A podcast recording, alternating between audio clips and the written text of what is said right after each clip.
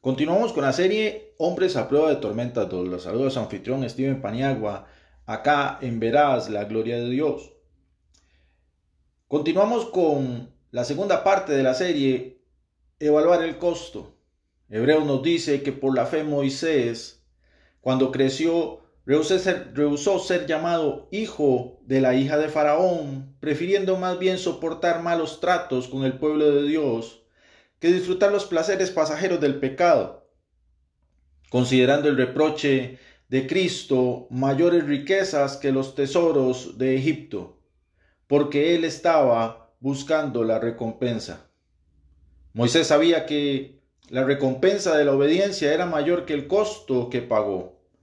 Él rehusó ser llamado hijo de la hija de Faraón, como se ve todo a través de los ojos egipcios, Moisés abandonó mucho abandonó riqueza, poder, ser parte de la familia real y renunció a los placeres pasajeros del pecado. El pasaje nos dice, no nos dice más bien los detalles de estos pecados, pero al no pecar Moisés abandonó alguna, algunas experiencias de placer. Con suerte, ahora está de acuerdo en que la pureza sexual significa más que no hacer ciertas cosas y ahora ve el beneficio y el poder de los objetivos positivos.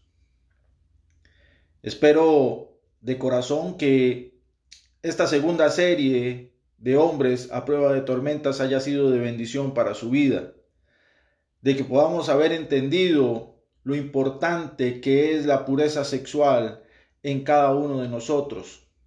Quiero invitarte a que disfrutes a partir de la del próximo episodio de la tercera parte de Hombres a prueba de tormentas.